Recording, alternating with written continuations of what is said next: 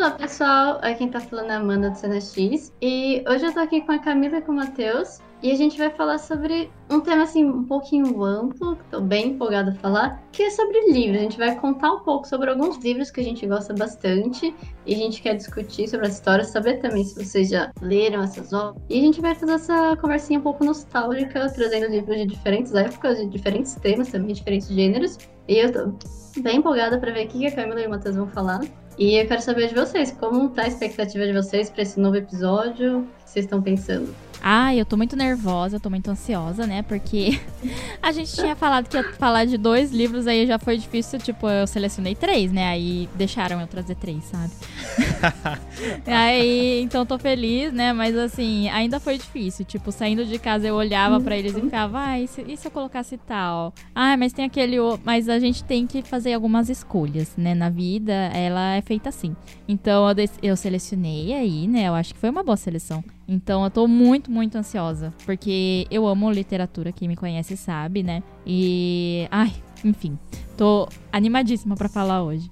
É, eu tô me sentindo numa cadeira elétrica, porque eu acho que dos nós três eu sou o que não tem o hábito de leitura, né? Então, para Camila foi difícil trazer os livros, porque ela tinha muita opção. Eu já é foi verdade. difícil de trazer, porque falava, meu Deus, qual livro que eu vou ressuscitar da minha memória para comentar aqui hoje, né? Mas eu também tô empolgado, né? Sinto faltas da minha época que eu era bem assíduo em leitura. Né, hoje em dia eu sofro um pouco porque eu pego o livro e me dá sono, mas é uma coisa que, enfim, preciso trabalhar nisso. Voltar uhum. a ler é uhum. sempre muito bom, é um hábito gostoso. E eu tô curioso para saber as indicações de vocês hoje e tal, né? E trouxe alguns aqui, né? Amanda falou de gêneros e tal, trouxe dois de um mesmo gênero. Mas aí depois eu explico certinho. E bora lá, gente. Vamos falar um pouquinho de livros então hoje.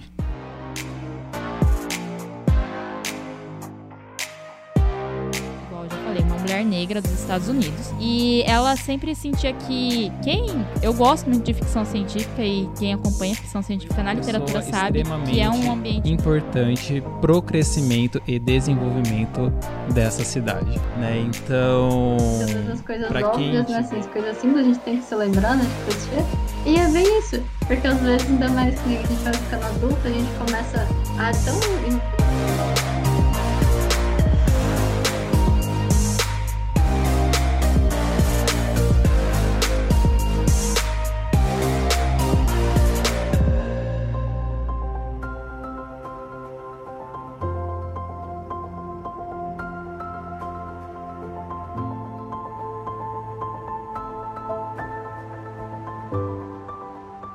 Qual que você vai falar então, primeiro hoje, Camila? Então, minha primeira indicação é Guerra e Paz, do Tolstói, né? Eu tenho ele aqui, o box de milhões, porque, gente, meu box da Kozak Naif. Eu vou aqui mostrar ele pra câmera porque ele está esgotado, você não acha mais para comprar e eu tenho ele. E é, assim, um queridinho meu. Ele tem duas mil páginas, então, assim, não é fácil, né? Assim, ai, você fala, nossa, não é fácil. Mas aí eu vou falar o que o Stephen King fala, né? Ai, como que você lê um livro com mais de mil páginas, né? Uma palavra de cada vez, do mesmo jeito que você lê um livro de 100 páginas, entende? Então, o tamanho não se deixe abalar. Porque se você gosta de dramas familiares, fofoca, treta, uma coisa meio. Casos de família. Casos de família, novela da Globo da sessão das sete, assim, uns barracão, sabe? Guerra e paz. Porque você pensa, nossa, vai ser uma coisa. Porque é um livro clássico, é russo, né? e é um dos maiores clássicos da literatura mundial, você pensa, nossa, vai ser difícil. É nada. É, tu, é uma família brigando com outra família, e gente traindo outra gente, e pessoa que desmancha casamento, e a pessoa morrendo, entendeu? Eu adoro. É um pouco difícil, porque os nomes são russos e é muita gente, né? É real igual é enredo da novela da Globo. Então, mas tem, tem fluxograma na internet, você procura, é fácil. Isso que eu ia te perguntar, se é daquelas que monta fluxograma, você consegue memorizar tudo assim, os Não? E, então, normalmente eu consigo, uhum. mas o Guerra e Paz, assim como vários outros romances russos, porque isso é da cultura da Rússia, eles têm vários nomes para uma mesma pessoa. Entende? Então, assim, tivemos aqui a reação do Matheus, não foi muito amigável. Mas eles têm vários nomes. Então, por exemplo, tem o Nikolai. É o Nikolai. Aí, só que aí se for a mãe dele que tá falando, vai ser o Nikolushka. Se for outra pessoa, vão chamar ele pelo sobrenome, mas aí o sobrenome também é o sobrenome do pai, então você vai ter que ver a terminação do sobrenome para saber que é do Nikolai que eles estão falando. E aqui a gente tá falando da nobreza da Rússia. Todos os personagens fazem parte da nobreza de algum fo alguma forma, então você tem que saber também quem eles são, porque aí é diferente da, dos títulos que a gente tá acostumado da Inglaterra, porque, por exemplo, tem o príncipe Vasily no Guerra e Paz, mas ele não é um príncipe, o mesmo título de príncipe, tipo, da Inglaterra. Príncipe seria tipo um conde na Rússia, entende? Então você tem que saber de quem que eles estão falando. É difícil, por isso que tem fluxograma na internet. E eu lia vendo o fluxograma, porque como vocês viram, é grande, apesar do. Qualquer edição de Guerra e Paz que você vai achar vai estar dividida em dois tomos, porque é muita coisa. Então eu abri, assim, a edição e eu abri o meu fluxograma aqui do meu lado, entendeu? A hora que falava, não, falava, tal pessoa. Porque aí também tem uns nomes parecidos, tem duas Anas. São pessoas diferentes, distintas. É, é se difícil. for parar pra ver assim, faz meio que sentido com a nossa realidade, porque, sei lá, por exemplo, quantas Júlias a gente conhece. É, é não, exato. também é, é que assim, a gente também faz isso, né? Às vezes você, igual, eu sou Camila Maria Campos. Tem gente que me chama de Camila, tem gente que me chama de Cami, tem gente que me chama de Maria já fui, fui chamada só pelo meu sobrenome na faculdade, só Campos. Então, assim, é uma coisa que existe, só que aqui os nomes nossos a gente tá acostumado, né? Os nomes russos a gente não tem esse costume, então acaba se perdendo, sabe? Para eles é mais fácil, uhum. né? E é uma coisa deles mesmo. É, mas aí qual é a história, né? do Guerra e Paz, dando esse panorama geral, que é fácil, tá, gente? Sério, é muito fácil a leitura, a escrita é muito simples, é, mas qual é o enredo? O Tolstói, ele queria escrever sobre os decembristas. Quem não, ele queria escrever sobre a história de um decembrista voltando para casa depois de ter ficado preso. Quem foram os decembristas? Exato. Era essa a pergunta que eu ia soltar.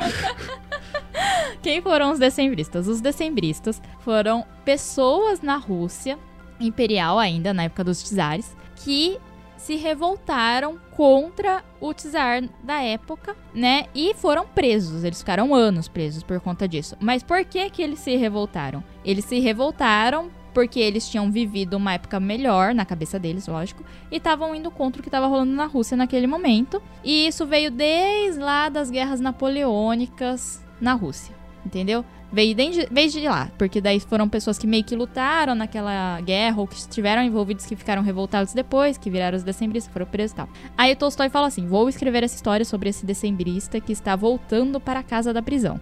Mas, antes eu tenho que contar como ele foi preso. Então eu vou contar a revolta dos decembristas. Mas para contar a revolta dos decembristas, eu tenho que contar o que aconteceu antes, que é as guerras napoleônicas. E aí esse é o Guerra e Paz. Porque ele resolveu contar o início, no final ele nem conta a revolta dos decembristas. É uma grande volta. É uma grande volta. Ele começou o livro querendo falar de um assunto, não falou, entendeu? Falou de outra coisa. E em que época que se passa a história? 1815, mais ou menos. Certo. É bem. Na, é nas guerras napoleônicas, né? Então a, a, o Guerra e Paz é sobre isso. A guerra é a invasão da França na Rússia. E aí no livro a gente tem aquele relato, não sei se vocês lembram das aulas de história, que falavam que queimaram as casas nas Rússias e aí não tinha, os soldados franceses não tinham de se abrigar e por isso que perderam a guerra. Tem isso no livro. É uma parte do livro e aí no livro a gente descobre que na verdade não foi uma estratégia. Foi a população revoltada do tipo, o nosso governo não tá impedindo essa invasão, eu vou queimar minha casa em protesto os franceses queimam carros, eles queimaram as casas. Vou queimar minhas casas em protestos, e aí isso ajudou a parar a invasão francesa, mas não foi algo tipo uma estratégia militar, isso. Foi a população que fez. A gente, eu descobri lendo o livro. E então a gente acompanha desde antes da guerra, quando Napoleão era amigo, né? Ficava, ai, sou amigo. Não tô fazendo nada, tô invadindo os outros países só, gente. É assim que começa, prestem atenção. Tô invadindo os outros países só até a guerra mesmo, né? Então, e como isso muda todo o contexto das famílias que estão lá, porque aí várias pessoas vão pra guerra, soldados, né? Porque como eles faziam parte da nobreza, você tem que ir pra guerra, né? Lógico que não como soldado rasa, você é comandante, general, essas coisas, mas você vai, né? E aí acompanha durante muitos anos esses personagens, por isso que eu falei que é uma grande novela e é o caso de família, porque aí, por exemplo, citando um caso, tem o Pierre, que eu detesto. É, o Pierre, ele casa com a Helene, e aí a Helene começa a atrair ele com outro cara, aí ele desafia outro cara pra um duelo, mata outro cara, aí ele fica fugidão, aí ele vira prisioneiro de guerra, entendeu? É, é esse o nível, é muita coisa acontecendo com muito personagem. Quando eu li, eu, eu fazia resumo, eu acho que ajuda. Dos capítulos. Uhum. Mas aí eu trouxe ele porque ele é o meu favorito, assim, da vida. É, é um livro que eu sempre indico para todo mundo Porque ele é muito bom, ele tem várias questões para você pensar sobre é, o que são as guerras, né? É, e por, será que você pode atribuir a uma pessoa um evento histórico, sabe? Porque é uma grande discussão do livro sobre a questão da guerra napoleônica, né? Que falam que é o Napoleão, né? Que tipo, ah, o Napoleão fez tudo e essas coisas, mas será que foi só ele? Tem essa discussão. Será que não é uma coisa que envolve um movimento de várias pessoas para uma situação acontecer? Então ele tem várias questões assim. Ele discute muito religião também, que é uma coisa muito forte na Rússia, né? Não uhum. sei se uhum. vocês sabem. Ele discute muito religião, muito o sentido do que é você se relacionar com alguém. Inclusive, nesse livro tem o meu casal favorito da literatura, que é a Maria com o Nikolai. Eles são o melhor casal, não tem como, gente. Assim, eles são perfeitos, sabe? Só quem leu sabe, ou viu algum filme, alguma série. Porque também, né, também escolhi trazer ele, além de ser um favorito, porque ele é muito adaptado, né? Gente, eu tava até conversando com o Matheus antes da gravação. Tem o filme da Audrey, Hepburn. Audrey Hepburn, tem várias séries. Enfim, é, ele é muito referenciado porque ele é uma história muito fácil. Igual eu disse, a gente às vezes olha esses clássicos, e aí o porquê eu quis trazer ele, e pensa que vai ser uma coisa difícil. Talvez por algum trauma que a gente teve na escola, né? Enfim, aulas de literatura que às vezes a gente foi obrigado a ler alguns livros. E só que eu descobri nos últimos anos que não, que clássicos normalmente são clássicos porque eles são fáceis de você continuar lendo no futuro, né? Uhum. Então, realmente, assim, vão com tudo, é, mas eu suponho, é, dou a sugestão, né? Que é melhor você ler, talvez com outra pessoa junto, né? Porque é muito longo. Você não vai pegar e ler em uma semana. Quer dizer, você pode, se você quiser. Ninguém tá te impedindo, mas é um pouco difícil, porque são várias coisas acontecendo, muitos personagens, é uma história grande, né? Então vai, vai uns meses aí. Então você ter alguém do seu lado ajuda a você se manter na leitura, né? Sim, um vai motivando o outro. Exato. Então, essa é a minha primeira indicação. E aí eu também vou indicar a série da BBC, né, de 2000 e alguma coisa, 2010 alguma coisa, que tem até a Lily James, né? Como a Natasha. Eu não gosto muito da Natasha, mas ela tá ótima como Natasha. É... Mas aí, essa é a minha indicação. E eu, essa série também, caso você fale, ah, não vou ler. Veja a série, eu tenho certeza que você vai ver a série e vai querer ler. E só uma pergunta antes de você finalizar uhum. o VR Pass. Sim. É, em que época da tua vida você descobriu o livro tal, o autor e com que idade que você leu, enfim? Então, eu descobri ele não sei quando, porque como é um clássico, né, da literatura mundial, assim, sempre comentado, eu sei que existe uma rixa, né, entre o Tolstói e o Dostoiévski. Na verdade, é uma rixa mais entre os fãs, né, do que entre os autores mesmo aqui estão mortos entre qual é o grande autor russo, né? Enfim. E aí eu tava em dúvida de qual ler e tal. E, e por alguma razão, eu não sei como, eu falei do meu box de milhões aqui, da Kozak Naif, que é esgotadíssimo, você não encontra mais em nenhum lugar. É, porque a Kozak morreu, né? Coitada. Hip. Kozak Naif. Mas aí eu comprei o livro em algum momento, que eu comprei vários outros livros da Kozak, né? E ficou em casa. A realidade é essa. eu comprei e ficou em casa, porque eu comprei e falei, vou ler um dia, né? É o mesmo uhum. jeito, eu comprei a Ilíada e aí a Odisseia tá lá em casa, né? Porque eu falo que eu vou ler, tá lá. Mas aí um dia eu tava. Eu não lembro o que, que foi que aconteceu, que eu fiquei, ah, vou ler isso, sabe? Tipo, tá há muito tempo aqui em casa, eu tenho que ler isso. E peguei para ler. Não consegui ler a primeira vez, porque como eu disse, os nomes são confusos e tem duas Anas. Então eu li umas 200 páginas achando que era um personagem só, Nossa. essas Anas. E não fazia sentido o que eu tava lendo. E aí, quando eu percebi que eram duas pessoas, eu fiquei assim: vou ter que ler de novo. Aí eu voltei, li de novo, e aí eu comecei a fazer isso que eu falei, né? Tipo, olhar o fluxograma, anotar algumas coisas que aconteciam com alguns personagens. E aí foi, assim, sabe? Mas aí eu, me, eu não li com ninguém eu estabeleci meta, né? Uma meta de 30 páginas por dia. Porque também é, os capítulos são curtos, você lê rápido. É, então, aí desse jeito foi, mas foi assim, uns quatro meses lendo, né? Uhum. Então, foi nesse contexto que eu li. E recomendo. Eu sei que tem gente, Dani, se você tá ouvindo, que eu sei que você escuta o podcast, eu sei que você leu quando você tinha 13 anos. Mas não é a realidade da maioria das pessoas, né? Mas aí eu acho que isso também prova que é fácil de ler o livro. Caraca, 13 anos já embarcou. Pois é. Ah, e ela leu A Divina Comédia com 12, sabe? Uhum. A Dani. Olha, Dani.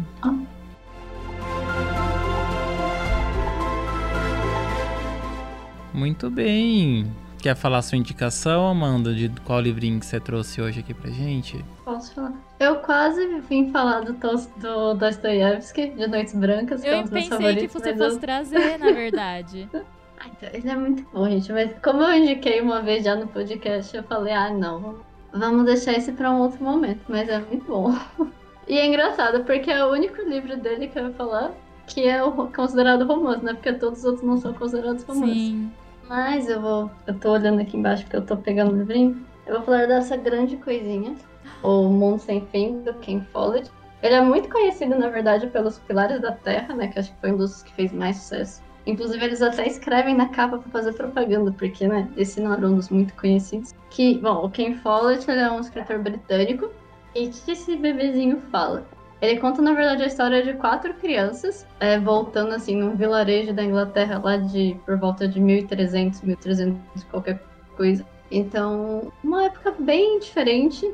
E essas quatro crianças, elas vêm, elas presenciam um assassinato. E assim, elas eram bem crianças mesmo, tipo, acho que sete anos, seis anos, elas eram muito jovens. E elas meio que guardaram essa situação, elas esconderam essa situação. E aí o livro vai contando a história, de, com, elas vão crescendo. E elas eram. Os quatro eram bem amigos, mas eles viviam em condições diferentes, que nem tinha um cara mais rico, tinha uma que realmente a família era bem humilde. E então ele acompanha o crescimento delas e elas na fase adulta. E também que cada uma toma um diferente. Só que o que eu acho muito legal dessa história é que, assim, mesmo elas tendo tomado rumos diferentes na vida, elas acabam sempre voltando naquele assunto, né? Porque teve assassinato, elas eram muito próximas, então elas têm aquele elo que não foi quebrado. E ele conta muito sobre como funcionava a sociedade na época também.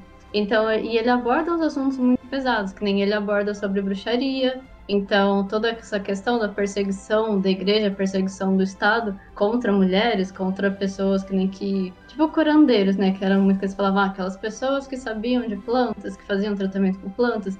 Então ele fala disso, ele aborda também a questão sobre aborto, é, várias coisas de conflito do Estado também. Então, apesar de ser assim, uma história bem, bem ficção mesmo, por contar da vida das crianças, ele puxa muito esses traços que representam um pouco a época.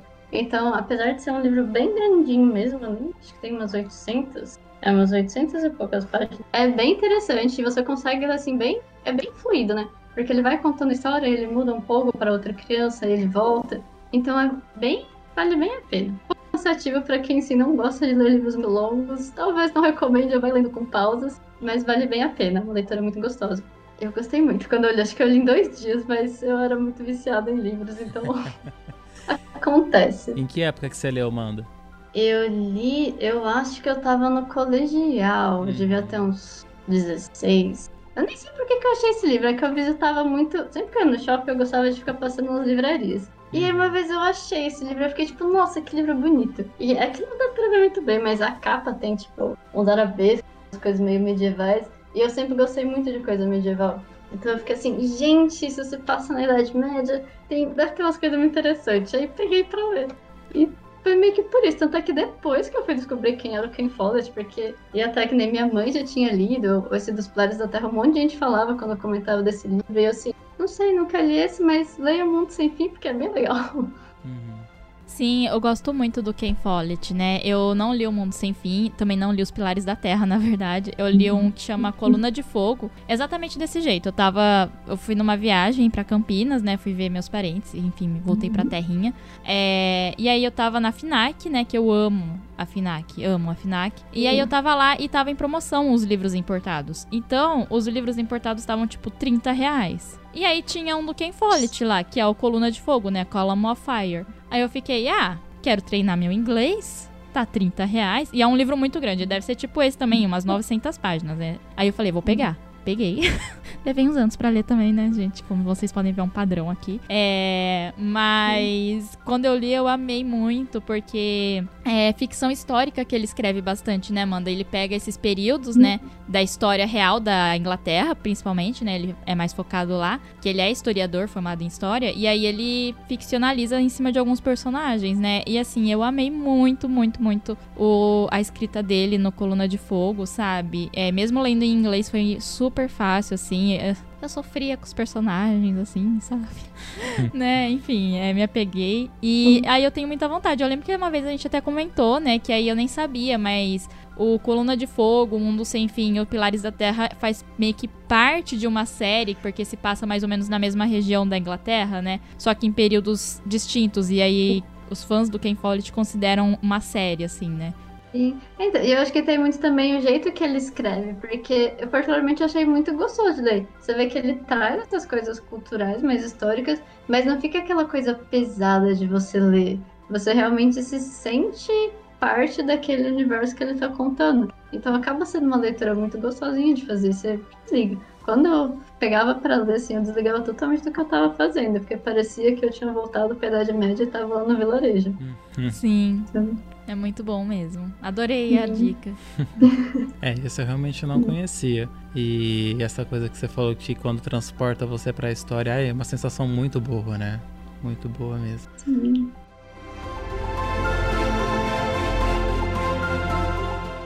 Bom, enfim, é... vou falar então do primeiro livrinho que eu escolhi. Ele é um livro nacional e do Jô Soares, amo Jô Soares, que é o Assassinato na Academia Brasileira de Letras. É... Esse livro ele foi lançado em 2005 e aqui no Brasil né, ele foi publicado pela Companhia das Letras, que é a editora, enfim. Patrocina a gente, companhia. não é? E, enfim, era uma época da minha vida que eu tava vendo muito Jô Soares por algum motivo, não sei. Eu gostava de ficar até mais tarde vendo televisão e eu gostava de ver as entrevistas dele, né? E aí tava, enfim, é, tendo a notícia de que ele ia lançar o livro e tal, né? E foi bem naquela fase que, tipo, eu tava começando a criar o hábito de leitura mesmo, né? porque minha porta de entrada mesmo para leitura, eu acho como uma boa parte da maioria da nossa geração foi lendo Harry Potter, né? Então, a partir daí que eu fui criando o hábito de pegar livro, me envolver com a história, enfim, né? E falei, ah, o livro do Jô Soares, gosto dele vou comprar. Aí eu comprei, né? E a história é se passa no Rio de Janeiro nos anos 20, na época em que tá sendo construído o Copacabana Palace, o Cristo Redentor tá sendo erguido lá no Corcovado, enfim, né? E tá acontecendo uma série de assassinatos com os membros da Academia Brasileira de Letras. Então, tipo, tá morrendo um por um, né? E tipo, por que que tá morrendo um por um? E quem vai acompanhando investigando esse caso, né? É o policial que aqui é o Machado Machado.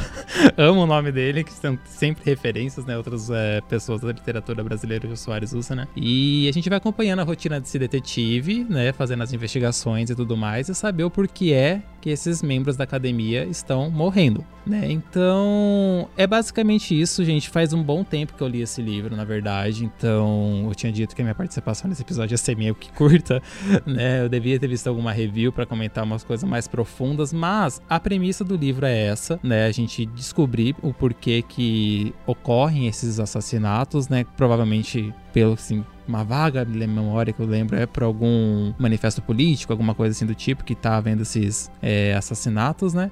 E é isso, essa fica sendo a minha primeira dica de hoje. E tipo, o livro ele é bem curtinho, acho que ele tem 250 páginas e as letras são meio grandinhas, então tipo, dá pra ler de boa. Mostra pra câmera. Aqui, câmera, ó. Eu não sei se vai ter alguma dimensão, enfim. É, e tem uns desenhinhos também, sabe? É, nas páginas, eu acho bem legal. E eu sou muito desses quando eu vou na livraria e tal, eu fico muito passeando, querendo comprar tudo, mas eu sei que na verdade, ou nunca vou ler, ou vou ler daqui muitos anos depois, né? E eu... Isso é uma indireta? Não, não. O seu já é, já é outra coisa, Me Camila. Me senti atacada. Não, imagina. Não, não, não, não, não. Tá bom. É, e eu sempre paro e vejo essa questão que a Camila falou, tipo, quanto de páginas que tem e qual que é o tamanho da fonte da letra. São fatores assim decisivos. Você leva muito em consideração. Ah, eu levo, gente, eu levo. Nossa. Porque... Mas fonte da letra complicada, Sim. tem que. Margens, Gente, tem umas edições que é impossível de ler, tipo, você Não. tem dor de cabeça de ler cinco páginas. Exato, exatamente. Uhum. Aí eu é. lembro que quando eu fui numa viagem pra João Pessoa, aí eu fui na livraria lá tal e eu comprei uma versão pocket do Drácula, uhum. né? Aí, hum. gente, as letras são minúsculas. Aí eu tive quase que pegar uma lupa. Mas eu consegui ler Drácula. consegui ler esse livro maldito. Eu não consigo gostar de Drácula. Devia até ter trazido Drácula para falar mal. mas não, né? Eu sempre falo mal do livro do Drácula aqui, né? Não, mas eu sempre falo mal do livro do Drácula. Então o pessoal já sabe que eu não curto uh, é, esse livro do Bram Stoker. Mas é, fica aí, gente. E o Joe, ele. Eu trouxe uma outra obra dele que eu vou falar depois, né? Mas é, ele constrói histórias de suspense muito bem formuladas. Né? Não sei se vocês já tiveram a oportunidade de ler algum livro dele. Eu super indico, porque é uma leitura que você realmente fica submerso. Eu lembro que quando eu tava lendo Assassinatos da Academia Brasileira de Letras, eu tava deitado no meu quarto, já era bem noite, assim, sabe? Eu tava tão concentrado no, no livro tal. A minha mãe abriu a porta, eu dei um pulo. Le realmente, dei um pulo no livro, porque tava numa parte muito tensa do livro, né? E eu gosto do, do humor ácido que ele coloca coloca, né? Enfim, é, essas referências que ele vai colocando em nomes. Então, para quem, assim, é, tá com uma vontade de ler uma história um pouco mais fácil e, enfim, dá uma moralzinha pra literatura brasileira uhum. também, que a nossa literatura é muito foda, né? Sim. É muito foda mesmo. Uhum. Eu aconselho a ler os livros do Joe, porque eu acho que nessa pegada, assim, de serial killer, são quatro que ele escreveu, que tem o Xangô de Backstreet, é, O Homem que Matou Getúlio Vargas, O Assassinato na, na Academia Brasileira de Letras e As Esganadas. Hum. Todos nessa linhagem de serial killers, né? E o Xangô de Backstreet tem até a versão que ganhou um filme e tal, né? Já faz um tempo, acho que em 2000 e pouquinho fizeram uma adaptação de filme. E são histórias que eu fico pensando, mano, em linguagem de cinema ficaria muito legal.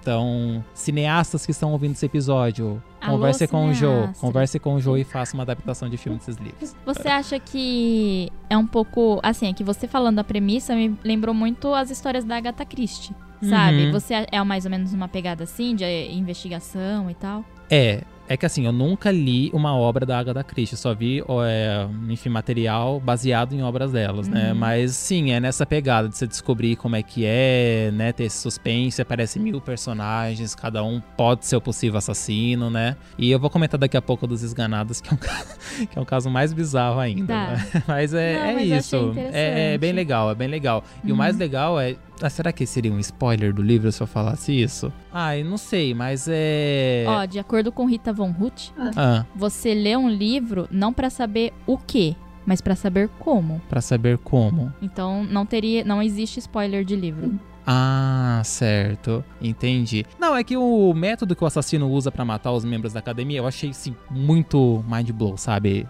Realmente... Tem a ver com literatura? Que é o mínimo que eu espero. Olha. Vou deixar em aberto. Vai ter que ler Mas é muito legal, mas é muito legal. É uma coisa assim, você fala, mano, jura? E é bem legal, bem tá. legal mesmo. Ok, tudo bem então.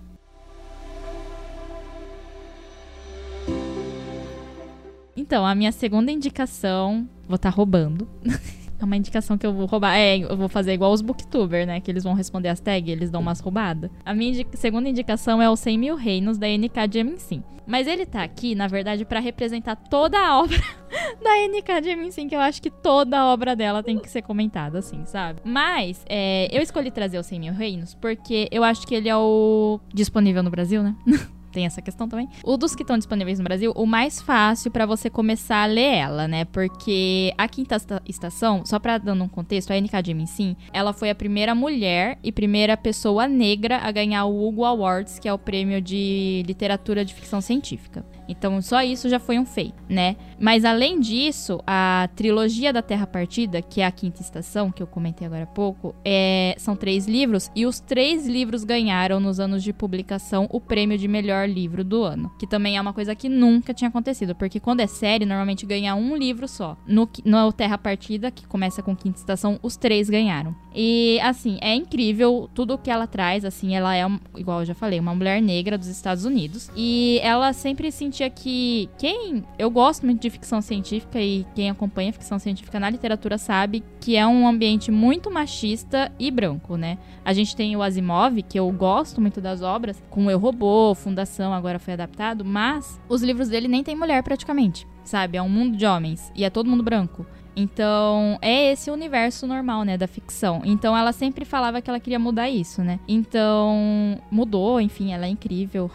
sou apaixonada pela NK de verdade. Mas o Quinta Estação, por que, que ele não tá aqui, né? Porque eu acho que ele é um pouco difícil se você não tem o hábito de leitura. É para alguém que já tem hábito de ler. Ele não é um livro difícil em si, mas você tem que ter o hábito de leitura para entrar. Porque, por exemplo, ele, é, quase metade dele é escrito em segunda pessoa. Eu nunca tinha lido um livro escrito em segunda pessoa, que é você, né? Uhum. Então, em vez de você ler, tipo, eu abri a porta ou o Matheus abriu a porta, é você abriu a porta e saiu e encontrou um cachorro e aí você fez um. É, é escrito desse jeito, é muito diferente. Até você acostumar e assim, toda uma história diferente lá na quinta estação. Mas esse livro aqui, que é mais fantasia, já tem os mesmos temas que ela trabalha, porque como ela é uma mulher negra, ela traz muito essa questão de preconceito, racismo, questões de gênero, questões de sexualidade, religião. Então, assim, ela traz muitas camadas mesmo. E aí, nesse livro aqui, que eu acho que é mais acessível, é uma leitura mais confortável, para quem. Porque, assim, se você é fã de fantasia, de ficção científica, você vai gostar disso. Eu acho meio impossível não gostar, sabe? Vou julgar se não gostar. porque a história, ela também é mais simples, né? A gente acompanha, acompanha a Iene, que é essa pessoa maravilhosa que tá aqui na capa. A Iene, que ela é mestiça. A mãe dela é a Minnie e o pai dela é Dar que é nesse reino, né? Os 100 mil reinos, é o mundo, na verdade. Que antigamente existiam. Ainda existem vários deuses, né? Mas tem tinha três deuses principais que seriam a origem dos outros deuses, né?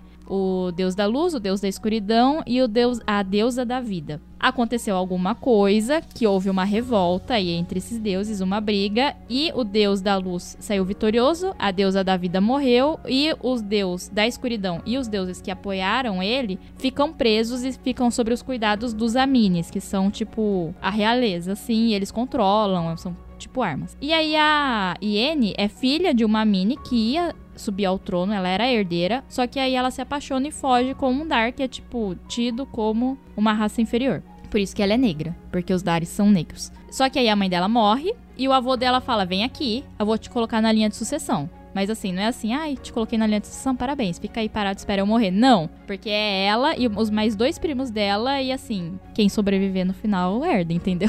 Fica aí a, a, a, luta de vocês. E aí a gente conhece os deuses e vai acompanhando o que talvez não tenha sido exatamente o que aconteceu, né? Que é, os sacerdotes contam o que aconteceu, né? Assim, a NK, ela é incrível. Como eu já falei, eu sou apaixonada por ela, assim. Se um dia eu conhecer ela, eu acho que eu tenho um troço. Porque a escrita dela é muito fluida, é muito imersiva, assim. Você começa a ler e você entra muito no mundo, sabe? Quando você lê e você fica, gente, eu queria morar nesse mundo. Eu queria, uhum. tipo, ser esse personagem que tá vivendo essas situações, assim, sabe? É esse tipo de escrita dela, sabe? E além de trazer várias coisas, igual eu falei, que dá muitas camadas, assim, pro livro dela, né? Então, nesse livro mesmo, a gente tem questões sobre o que é você ser um homem ou uma mulher. É, a gente tem vários relacionamentos homoafetivos, né? Trisal. Aí você pensa, ai, ah, tem muita cena erótica, alguma coisa. Não tem nada disso, sabe? Mas é o personagem é assim, entendeu? É, ele simplesmente é. E não tem a, Ela nunca tem aquela coisa de.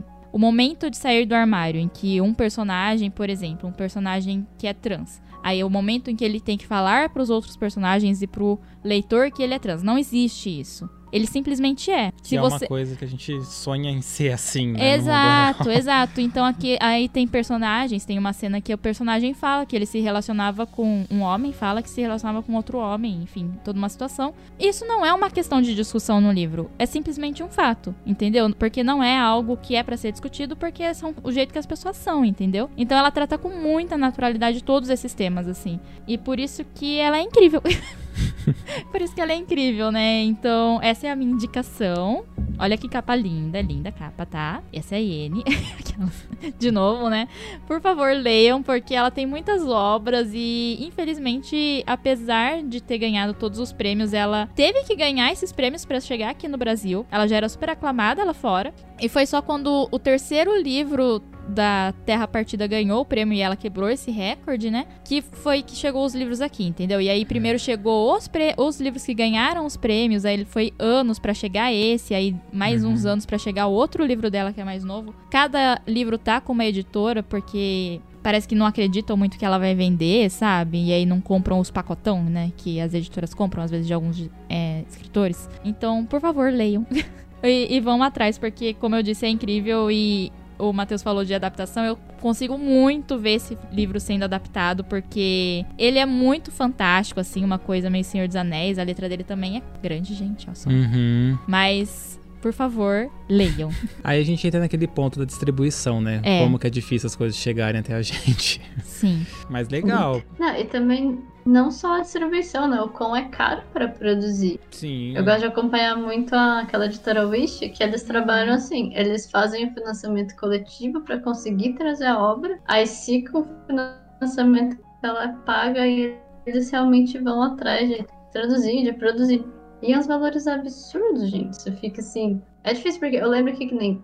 Eu sempre li muito. E quando eu era mais nova já era uma coisa cara, mas não era tão caro assim, era bem mais acessível você ler livros. Uhum. Assim, essas histórias mais comuns, né? Que são mais divulgadas, que são. que vendiam mais. Então, que nem às vezes esses livros internacionais, um pouco não tão conhecidos, era mais difícil. Mas hoje em dia acaba sendo muito caro, é bem complicado mesmo, porque você acaba não. Isso, isso é ruim, né? Porque você acaba limitando muitas pessoas que vão conseguir ler. É bem, Uhum. bem complicado isso. Sim, é complicado porque eu já trabalhei em editora, né? Então eu sei como que é difícil você conseguir os- os direitos de algumas obras. Mas aí esse caso da NK, igual eu falei, ela só veio pro Brasil depois de ganhar o prêmio. Então, assim, se você é um autor iniciante lá fora e vai vender os direitos, vai tentar comprar os direitos aqui pra dar para trazer pro Brasil, é um valor. Se você é um autor muito famoso, é outro valor. Se você ganhou o prêmio, é outro valor né? Então, e assim, ela já era muito falada lá fora antes de ganhar, então realmente fica essa questão, né? Será que se tivessem comprado antes dela ficar famosa,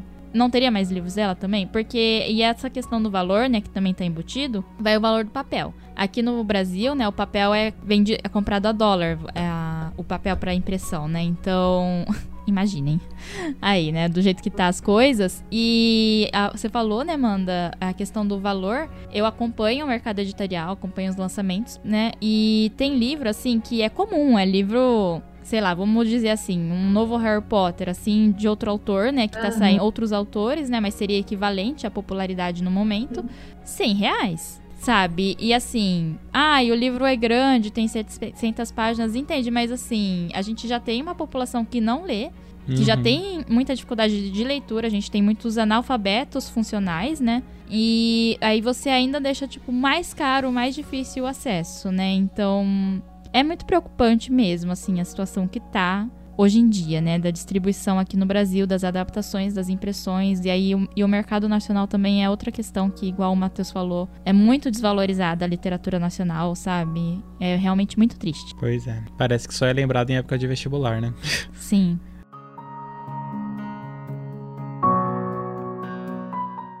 Bom, eu vou fazer uma indicação brasileira, sabe? Se vocês forem nas nossas redes sociais ver as nossas indicações de Halloween e tal. É, ele é um livro de terror, na verdade, mais suspense. Ele foi escrito pelo André Bianco. Então, ele é um livro brasileiro, né? Ele foi escrito pelo André Bianco. E ele tem a continuação, que é o, sétimo. É, não é spoiler, porque se você pegar pra ler a, a sinopse, você já fica na cara que são sete vampiros, né? Que se trata de vampiros. E bem assim, bem resumidamente, né? Porque senão fica muito spoilers. Mas eles encontraram uma caravela afundada perto de uma cidade litorânea, né? E aí eles tiraram essa caravela. E aí quando eles tiraram essa caravela, tinham vários túmulos dentro, assim, lacrados, trancafiados. E aí, como em toda boa história de terror, as pessoas resol- resolvem mexer em coisas que não deveriam mexer. E aí o que acontece? Eles começam a mexer nos túmulos, né? Nos caixões. E aí começam a acontecer umas coisas muito sinistras na cidade. E, resumidamente, dentro né, desses túmulos tinham sete cadáveres que são os sete vampiros da história. E, assim, eu não vou falar mais detalhes da história porque vai ser spoilers. Mas é muito gostoso. É, assim, é um ator nacional, um escritor nacional que ele, sabe, ele consegue falar sobre terror, sobre suspense de um jeito muito bom. É daqueles tipos de livros também, que você começa a ler e você fica bem preso na história. Assim, e você. E a forma como ele vai contando, você meio que sente que, nossa, parece que você tá lá no porto, aquela neblina, e aquele clima bem de suspense, de nossa, tem alguma coisa estranha, mas as pessoas não sabem o que é. Então é muito gostoso de ler, é, principalmente para quem gosta um pouco. Talvez você não assuste muito, assim, você vai esperar, nossa, aqueles tipo, livro de terror que você vai ficar morrendo de medo. Não. É mais realmente um suspense. Mas compensa muito para ler. Ou... Não sei se vocês vão conseguir enxergar, mas a letra não é tão grande, mas ela é fácil de ler, é bem gostosinho. É, eu acho que vai estar. E o livro é curto, acho que tem umas 300 páginas, 300 e pouquinho. Então é uma leitura, assim, vale a pena, assim. Prestigiem autores, escritores nacionais e um suspense muito bom, com vampirismo muito bom. Então vale bem a pena. Parece interessante, isso eu não sabia, eu não conhecia esse livro. É, eu já conhecia, né? É, apesar de não ter lido, porque eu acho que eu conheci ele na época que ele foi republicado. Porque também a edição da Amanda deve valer milhões, né? Que. Nossa, essa, é, essa é Não, mas ela deve ser bem cara, porque também tá esgotada. A edição atual é da Aleph, é com outra capa, né? Que ele republicou, né? Então eu fiquei sabendo por causa disso, né? Eu tenho vontade de ler esse, tá na minha wishlist da Amazon, tá lá, tá aguardando, mas eu tô, né, igual, eu tô tentando não comprar mais tanto. Tô conseguindo? Não tô. Mas aí. A Camila de antigamente já teria comprado esse livro, hoje eu não comprei ainda. o controle. O controle? o controle da ah, pessoa. É, é, então, é difícil quando você gosta de livro, todos os livros ficam muito tentadores. E aí o que acontece, fica aquela pilha de livros e você, qual eu leio depois, né? Uhum. É, eu acho que esse eu não comprei ainda porque não deve ter tido nenhuma promoção. Porque, igual eu falei, eu tô tentando, né, não comprar mais livro. Sim. Mas quando tem umas promoções, você fica, né, tipo. Mas não posso perder a promoção também, né? Sim, com certeza. É, então, então, tipo assim, até essa semana eu tava falando, né, com a Sam, uma, enfim, youtuber que eu acompanho. É, e aí eu tava falando com ela que ela falou, ai, tá barato tal livro. Aí eu entrei, aí eu falei, preciso. Não preciso, não comprei. Mas eu fiz o que no dia seguinte? Comprei um, um e-book porque tava 5 reais, entende, gente? Uhum. E assim, vou ler? Talvez não nesse momento, eu não sei quando eu vou ler. Porque outro dia também eu recebi uma notificação da Alexa pedindo pra eu dar minha opinião sobre um livro que eu nem lembrava que eu tinha, entendeu? Então é sobre isso, sabe? A vida de leitor não é fácil. É. Leitora e cinéfila, né? É. Tem que ter muita. Um cronograma certinho aí. Mas é um cronograma mesmo. É, eu imagino que seja. Tem que ser.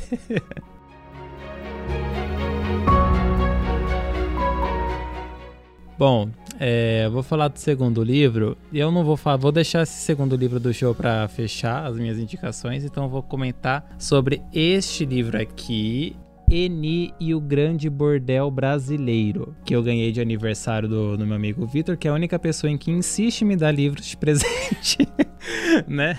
E, enfim, contextualizando aí para os ouvintes, né? Nós aqui somos da cidade de Bauru e a Eni foi uma pessoa extremamente importante pro crescimento e desenvolvimento dessa cidade, né? Então, para quem tiver aí o seu avô aí e tal, né? Pode perguntar, você conhece, já ouviu falar sobre o bordel da Eni? Com certeza ele já vai ter ouvido falar, porque na época em que o prostíbulo ficou em operação aqui na nossa cidade, ele foi considerado a maior casa desse tipo de serviço do, no país. Então vinha tudo quanto é gente aqui para Bauru. Vinha político, vinha cantores, vinha gente de classe artística, enfim, tudo foi passando aqui para dentro da cidade. Né, e isso contribuiu muito para o crescimento de Bauru, e isso porque ela também ela era uma, uma, pessoa muito ligada a políticos, ela tinha muito contatos políticos e isso favoreceu bastante a cidade. Né? Mas falando um pouco sobre a Eni, ela é filha de imigrantes italianos, né? Ela nasceu em São Paulo e depois a gente vai acompanhando aqui. Quem escreveu o livro foi o jornalista Lúcio de Mello, né? E a gente vai acompanhando sobre essa enorme pesquisa que ele fez sobre a vida da Eni, né? O porquê que ela saiu de São Paulo, né? E ela fez uma temporada no Rio Grande do Sul, passou pelo sul do país, né? Fazendo programa mesmo. Aí, eu acho que ela estava no Paraná, ela começou a ouvir burburinhos. Ai, tá nascendo uma nova cidade no centro-oeste paulista, que é Bauru, que não sei o que, não tem muita casa lá. Ela, ah, eu vou tentar então arranjar a minha vida por lá. E ela chegou aqui em Bauru, quando, enfim, a cidade ainda estava em desenvolvimento, era bem quando pequeno. Quando tudo era mato, Quando tudo era mato, quando literalmente tudo era mato aqui em Bauru. E ela chegou a fazer alguns programas tal, só que ela falou, mano, chega, agora eu quero ter a minha própria casa, eu quero ter minhas próprias garotas. E ela era uma pessoa extremamente comunicativa, né? Então ela conversava com todo mundo, né? Enfim, é, era muito taxada, com certeza. As pessoas da classe média de Bauru não gostava de, enfim, né? O que, que a classe média de Bauru gosta? de qual, acho que a classe média de qualquer canto, É. né? Bom, fica aí a pergunta. Se você souber a resposta, por favor, nos avise. Exato. Então, é, a primeira casa que ela teve, é, hoje fica na rua Newton Prado, que é ali perto. Não, não perdão. de, é, Presidente Kennedy. Presidente Kennedy fica ali perto do Boulevard, né? Enfim. E a casa dela ficava lá e, tipo, as famílias não gostavam que, enfim, naquela rua tinha um prostíbulo. Falavam, não, a gente não quer, que não sei o que, tal. E aí teve uma medida política daqui de Bauru, onde todos os prostíbulos do centro tiveram que ir para as periferias, bairros periféricos da cidade, né? Enfim, ela não conseguiu se safar dessa, então ela teve que ir para um canto um pouco mais isolado da cidade, que para quem é daqui de Bauru sabe, fica bem perto ali do Alameda, que era onde ela inaugurou a grande casa dela, que foi realmente o grande bordel mais famoso, tudo lá, né? Então, é... e a Eni, é... ela sempre ajudou muito pessoas carentes, pessoas órfãs, é... asilos, moradores de rua. Aqui no livro fala que ela já bancou é... funeral de indigentes que morriam, comprava caixão, dava jeito para fazer o enterro, tudo, ajudava a igreja, né? Então, mesmo assim, ela era uma pessoa que tinha uma fé muito grande, se bem que por que que ela não teria uma fé muito grande? Só por causa que ela já se prostituiu, nada a ver, né? Mas, enfim, vendo alguma uma prostituta indo na igreja naquela época era uma coisa inadmissível, né? Então eu gosto Um bastante escândalo. né, um escândalo deste livro por conta dessa imersão que o Lúcio de Mello fez na pesquisa da vida da Eni, né? É uma história muito triste, sofrida, ela teve o seu auge de riqueza, seu auge, seu áudio, áudio não, auge, perdão, seu auge de, de luxo, né? Era uma mulher extremamente vaidosa, gostava de usar joia, roupa boa, perfumes, enfim, né? Carrão e tudo mais. E ela morreu pobre, pobríssima, sabe, sem absolutamente nada, né? Ela teve que vender seus pertences assim mais pessoais para continuar a viver, né? Enfim. E eu aconselho, né, a todo mundo a para quem quiser conhecer um pouco da história da Eni, é uma boa pedida esse livro, né? Porque querendo ou não, é uma história que se foca bastante aqui na nossa cidade, mas querendo ou não, ela é uma personalidade brasileira mesmo, sabe? Ela marcou a época, né? Enfim, todo mundo já ouviu falar do bordel da Eni, né? Vinha gente de toda a região, as meninas né, na época de toda a região do Brasil pra vir aqui tentar arranjar uma vaga na casa da Eni. E eu achei o livro bem interessante porque eu trabalho, gente, do lado de onde era o antigo casarão da Eni, então eu tava num momento muito imersivo, porque eu lia nos meus momentos de folga do serviço e eu falava, caraca, tudo isso aconteceu, tipo, a 200 metros de mim, sabe? Era uma coisa assim muito louca.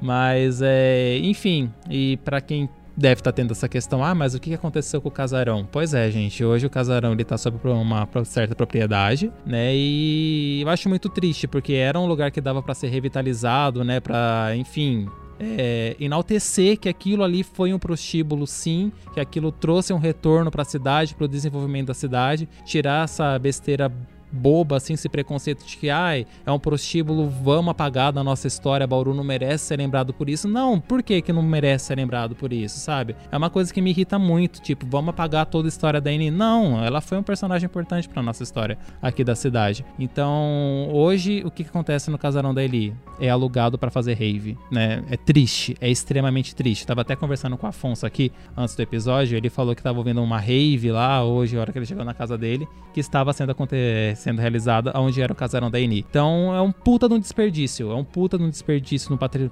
patrimônio histórico nosso aqui, né? E que tá aí, né? Por conta de besteira de preconceito e tudo mais, de querer apagar essa imagem, mas não interessa. Como o Victor sempre fala, Eni vive, né? Eni vive e a gente sempre vai falar dela, que ela foi uma personagem icônica bauruense, né? E então eu indico essa leitura aqui para vocês do Eni e o Grande Bordel Brasileiro. E você falou que foi um jornalista que escreveu, né? Como Uhum. que fo- é a escrita do livro? Ela é escrita.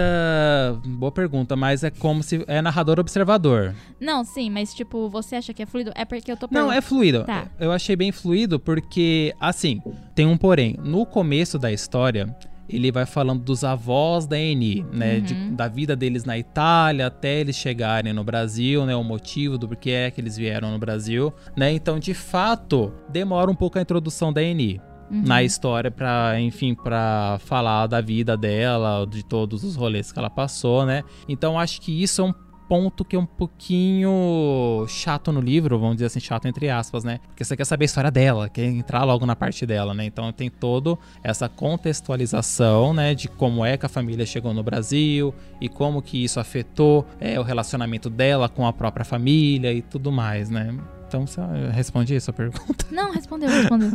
é que eu tô perguntando porque eu li alguns livros que foram escritos por jornalistas, né? Mas não eram biografias, mas aí eu não sei. E a escrita não era tão fluida assim, sabe? Tipo, Uhum. era um texto muito jornalístico. Aham. Então, foi por isso que eu perguntei, sabe? Aham. A hora que você falou que foi um jornalista, eu fiquei com essa dúvida. Não, não. é, ele é escrito mesmo como se fosse alguém observando toda a história da Eni e escrevendo, né? Uhum. Então não tem essas coisas assim muito jornalísticas assim tals, como outras é, biografias que eu já li. Mas é uma leitura bem fácil e é gostosa, porque, enfim, é uma coisa que te transporta. Aí você lê coisas assim que você fala, nossa, eu conheço esse lugar, sabe? E você tem a visão de como é hoje esse lugar, Aham. tendo esse paralelo com o passado. Sim. É bem interessante. Ah, entendi, entendi. Ah, eu acho que é uma ótima indicação. Mas é muito bom pra gente também conhecer mais da história, assim, de Bauru e realmente de pessoas que fizeram grande parte né, da história, que fizeram muita influência. Uhum, sim. Então é bem uma indicação muito boa.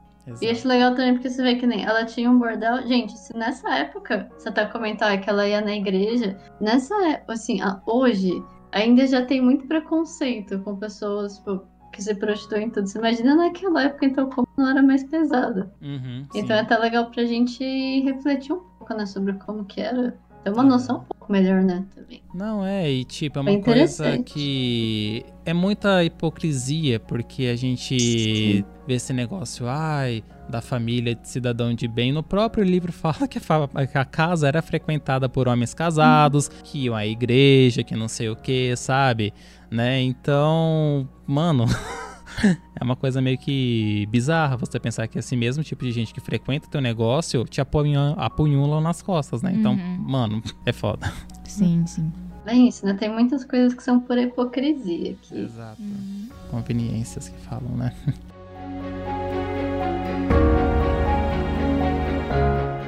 E aí, Camis, qual que é Ah. o seu último livro? Então, meu último livro também é um nacional, Porco de Raça, que eu li recentemente. Eu terminei de ler ele, acho que foi no começo do mês dessa gravação, tá?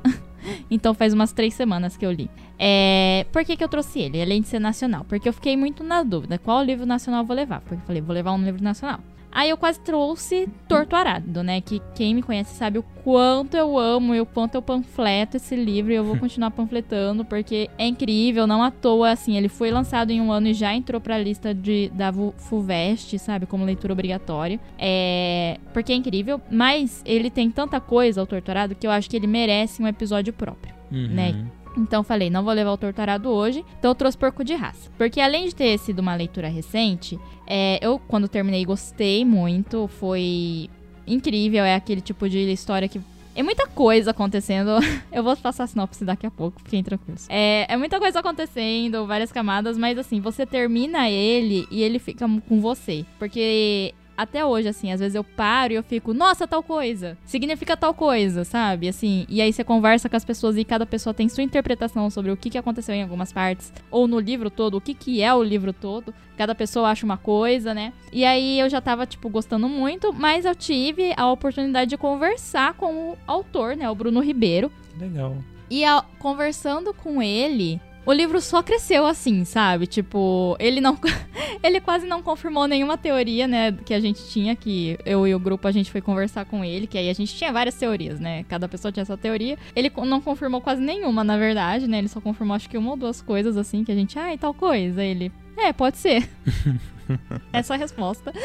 Né? Porque é justamente isso, né? É, a história, a gente acompanha um personagem, o protagonista não tem nome. Que várias coisas acontecem, ele vai parar num ringue de luta clandestino, né?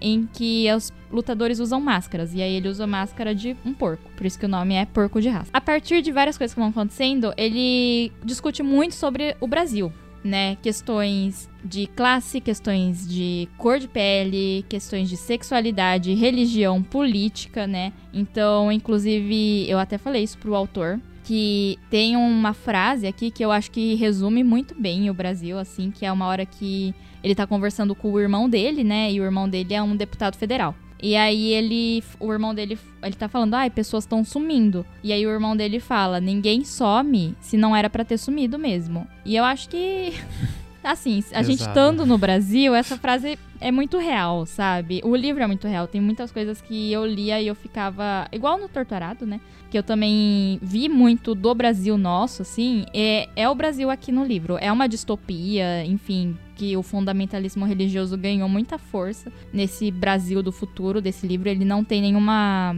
Ele não se passa em nenhum tempo, né? Mas assim, podia se passar em 2018 ou pode se passar em 2050 também, entendeu? E tem alguns indícios tecnológicos que falam que é no, dá a entender que é bem no futuro, mas ele é muito, muito bom, assim. Vocês podem pensar, ai, nossa, mas não falou quase nada sobre a história, enfim. É porque é só lendo. É só lendo. O livro, assim, ele é muita coisa e só realmente tem que ser uma experiência você ler. Não é todo mundo que vai gostar, eu acho, porque ele é, igual eu falei, esse livro que ele não te dá nenhuma resposta, sabe? Você que interprete aí, tire suas próprias conclusões sobre o que, que ele quis dizer ou não com a história, sabe? Várias pessoas reclamaram disso no livro porque não tem nenhum momento em que um personagem chega, olha, foi isso, isso, isso que aconteceu, viu? Não, não tem isso, né? Então são várias coisas que parecem jogadas, mas a hora que você termina fazem sentido. Uhum. É uma coisa meio, para quem gosta de cinema, né? Eu sei que a Amanda gosta, eu gosto muito, meio Doni Darko. Né, em que você não não vai entender o que tá acontecendo. Você precisa de muito tempo para processar, ver de novo. Eu li duas vezes, por isso que ele tá todo cheio de marcação, né? É, eu não, eu não grifo e nem escrevo em livro, mas Nesse livro eu tive que me segurar para não grifar e não escrever, porque tinha umas horas que eu ficava, gente, eu, eu tenho que anotar isso para conversar com as pessoas, né? E todo mundo, né? Eu li ele num grupo de leitura conjunta e aí a gente conversou com o autor depois, né? E todo mundo no grupo, assim, surtado, a gente lendo, e aí mandava mensagem no grupo do gente, é, foi isso mesmo? É, é, foi o que eu li ali que aconteceu? Foi. Vocês estão entendendo? Uhum. né? E era assim, o, o, livro todo. E coisas que acontecem aí, depois você vê que talvez não tenha acontecido, que daí todo mundo ficava, não, peraí, mas aconteceu ou não aconteceu? né? Então, é um, é um, livro muito bom, assim, de verdade. Ele ganhou o prêmio Machado, né? Que é o prêmio da Dark Side. Essa edição é da Dark Side. É um prêmio que eles dão para autores nacionais, todo ano tem, e aí é publicado, né? Então, essa edição da Dark Side toda lindona, capa dura, né? Então tem aqui a toda bonitona, ilustração, que não sei o que. Aí tem umas ilustrações no meio da história, né? Você fala, o que, que é isso? Não faz o menor sentido. Faz sentido se você estiver lendo. então, fica aqui essa dica de um, uma escrita nacional que é muito, muito boa. Não traz nenhuma resposta, só questões, mas é, eu acho que a literatura, a arte em si, né? É muito sobre isso. É para fazer você refletir sobre algumas coisas, né? E eu acho que esse é perfeito. Legal. Eu lembro que a gente tava comentando esses dias atrás, você citou esse livro, né? Eu acho que você tava durante a leitura, uhum. que você tava uhum. bem empolgado. Sim. né? Mas interessante. Eu tô assim, meio que chocado com a quantidade de marcação que você colocou ali. Sim, é porque assim, vocês podem olhar. Quantas. Ai, meu Deus, bati aqui. Vocês podem olhar e falar, nossa, mas é, quantas páginas tem, né? É grande? Ele não é não grande, é grande gente. Não a é página grande, ainda é grossa. Então, na verdade, ele é ainda menor do que parece. Quer ver? Eu vou ver aqui para vocês. Ele tem menos de 200 páginas. Ele tem 170 páginas. Curtinho. Ele é curtinho. E tem literalmente uma marcação minha no último parágrafo. Porque no último parágrafo fiquei, é sobre isso. é sobre isso, entendeu? Bem legal. É, eu não sabia que tinha, assim, sobre o que, que era esse livro, né? apesar de você ter comentado que você estava lendo. Mas eu achei bem legal. E eu gostei muito que você falou que tem a ver com Donnie Darko, com essas flexões, né? Porque realmente, que nem Donnie Darko, eu não vejo, assim, muitos outros livros que têm um pouco essa abordagem. Até uma coisa que eu sinto falta, porque é uma história, assim, não só pelo filme tal, tem livro, é uma história muito boa. E você fica assim, cadê mais coisas que te fazem refletir ou, tipo, surtar, sabe, pensando desse jeito? Então eu tô bem com certeza eu vou ler daqui a pouco. Assim, Sim. colocar na lista também, né?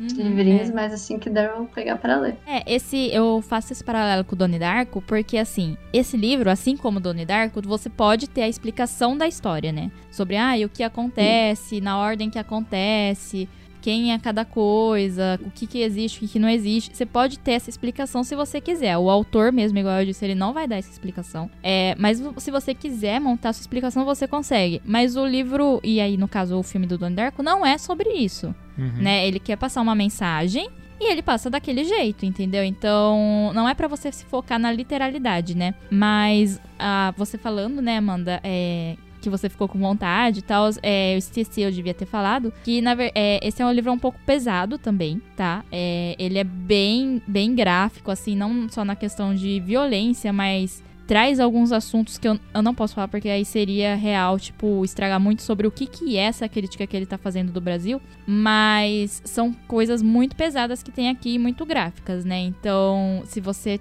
talvez tem algum tipo de sensibilidade, talvez seja melhor se preparar um pouco antes de ler, sabe? Porque a linguagem também é bem pesada, sabe? Tem essas questões assim, mas eu acho que é um livro que real as pessoas tinham que ler, assim, ainda mais pensando no contexto atual do Brasil, uhum. nas críticas que ele traz, eu acho que tinha que ser muito lido esse livro.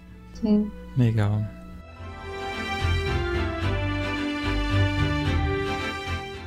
Eu vou falar de um que é meio. Eu não tenho mais o meu, mas porque eu dei. É... Mas é um muito queridinho. É... As pessoas vão achar meio clichê, mas eu gosto muito. Que é o Pequeno Príncipe. Eu amo muito. Acho que. É... é muito amor esse livro, gente. Eu não consigo nem lembrar. Quando eu li a primeira vez, eu lembro que eu era, que, tipo, eu era muito nova uma criança. Não sei por que eu disse, ela, tipo, minha mãe deu, porque em casa eles sempre incentivaram a gente a ler bastante também. Uhum. E eu acho lindo esse livro, porque ele é muito simples. As, assim, as ilustrações são muito fofinhas, os textos são muito simples. Na verdade, ele fala muito sobre a gente e sobre a amizade, né? Porque pra, assim, só contextualizando rapidinho, para quem ainda não conhece a história, tem o Pequeno Príncipe, que é a criancinha loira que vive em um asteroide, e ele cai na Terra e encontra com cara que estava perdido no meio do deserto. E ele vai contando tanto sobre a vida dele nesse asteroide e sobre vários outros planetas que ele foi visitando, porque ele se sentia muito sozinho no asteroide. E aí vai contando tanto a relação dele com as pessoas. E para mim é muito bonita a forma como eles contam, assim, bem questão de amizade mesmo, de como a gente lida com certas coisas na vida, com essa questão de você se preocupar com, com os sentimentos das pessoas, com os sentimentos próprios também, com a questão do cuidado, né? Porque tem toda a história dele com a Rosa, né? Porque acho que mesmo quem nunca leu já ouviu alguma frase, né? Porque tem muitas frases bem clássicas, né? De tu te tornas eternamente responsável pelo que cativas. Então, ai, eu não sei, para mim é um livro muito conforto que eu adoro ler, até por ser simples, eu acho que dependendo de como você tá também no momento que você lê, você tem alguns insights ou umas sensações diferentes. Porque apesar de ser bem simples a história, ela é bem bonitinha, além de ter tido várias adaptações, né? Que até a adaptação do filme que fizeram, que ficou bonitinho também, 3D. Então é uma história muito fofinha que todo mundo tem que ler pelo menos uma vez na vida, Pequeno Príncipe.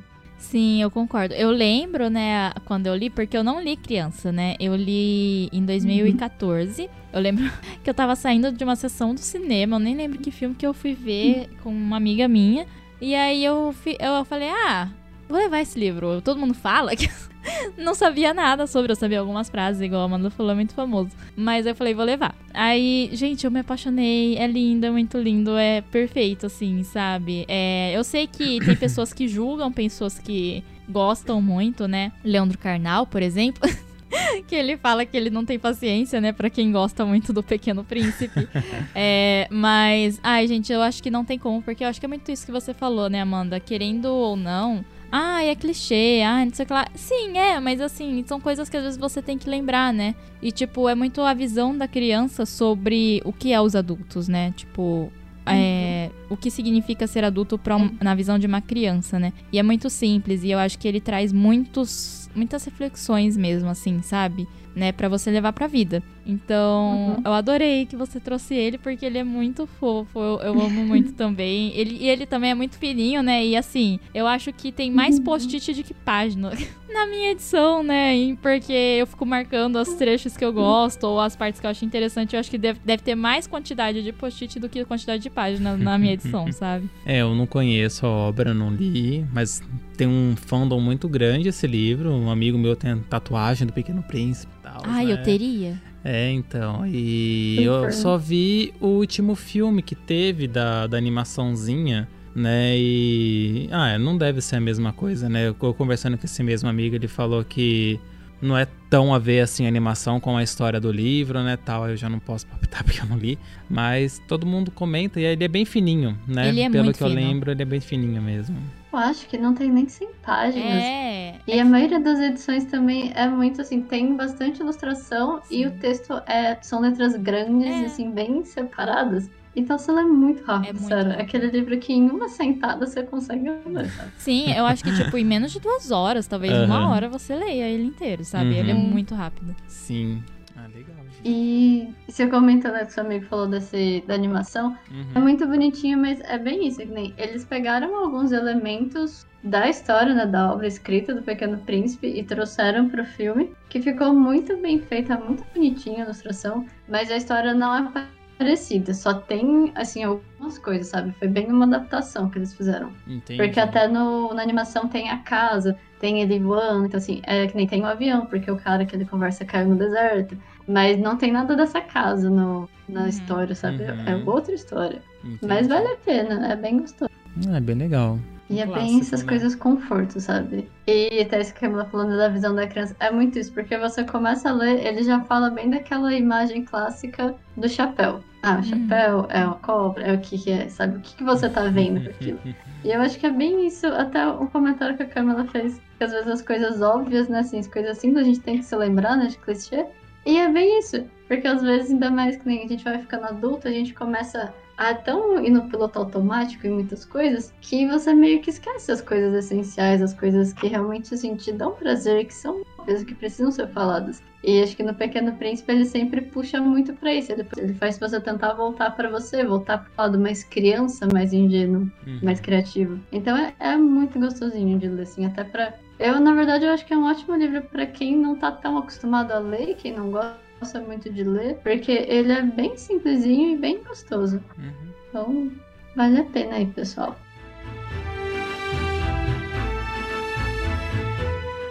Bom, então vou finalizar aqui nosso episódio de hoje com este livro, As Desganadas, de Jô Soares. Mais uma vez o Joaquim marcando presença. E eu lembro do lançamento desse livro porque eu falei, nossa, eu gostei tanto do Assassinatos da Academia Brasileira, então preciso ler esse daqui. Eu lembro quando eu comprei, eu acho que eu li esse livro, sei lá, em dois dias. Dois, três dias assim no máximo. Também que ele é, ele é bem curtinho, tem 260 páginas, né? Continua com as letrinhas grandes e com ilustrações em algumas Quem páginas. É esse? O que, que tá escrito aí? Ah, várias coisas. Não, quem é este homem? Quem é esse Quem homem? É este homem? Mas é. Enfim, continuamos no Rio de Janeiro, só que agora nos anos 30, né? E temos um novo serial killer solta. Como eu disse, o Jô adora essas histórias de suspense, né? E o policial, deixa eu ver qual era o nome dele aqui dessa história, é o Filinto Miller, tá atrás das investigações em que as vítimas elas têm um padrão em comum, que é a obesidade o assassino serial killer ele ataca mulheres gordas e pelo visto ele oferece alguns doces portugueses para elas, né? E aí depois ocorre um crime e ele faz questão de expor a obra dele. Então é, é um livro meio que pesado, é, porque eu, acho que o jogo foi bem gráfico no como que as mortes foram realizadas, né, e tudo mais. E é um suspense bem gostoso também, de que tipo vai colocando receitas, eu acho que no meio da, da história, sabe? Ele vai é, dando ênfase nesse negócio de, de, comida e tudo mais, das vítimas serem gordas, né?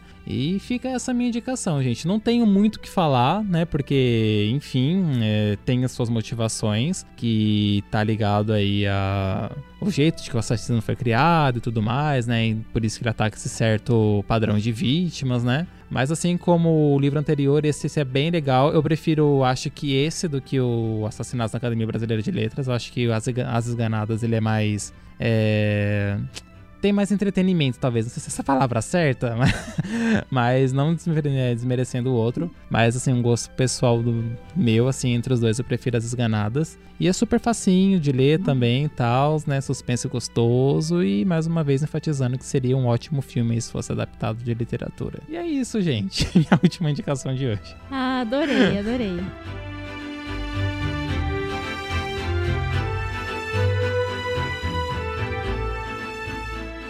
Bom, pessoal, esse foi o nosso episódio. Trouxemos aqui algumas dicas de livros, né? Espero que vocês tenham gostado. Comentem com a gente se vocês já leram alguma dessas obras, quais são as obras que vocês gostam, né? Enfim, né?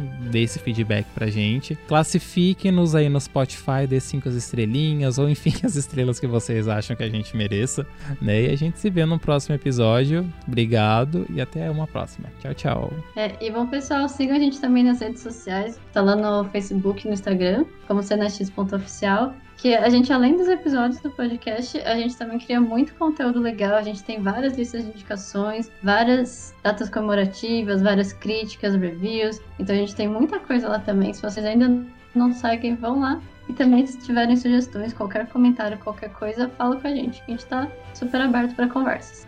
Quer acrescentar mais alguma coisa, cara? Obrigada, né? Agradecer vocês terem ouvido até agora. E não esqueçam também de falar pra gente quais livros vocês indicam, né? O que, que vocês acharam das nossas indicações, se vocês já leram, uhum. né? Alguma das obras que a gente indicou aqui, pra gente também ter esse feedback. E também agradecer ao estúdio, né? Que a gente tá gravando aqui no estúdio do Coepcast, do Afonso, Caio e do Auriberto, né? Que é aqui de Bauru. Então, muito obrigada, meninas, mais uma vez. E é isso, a gente vai ficando por aqui. Até a próxima. Tchau, tchau. Beijos.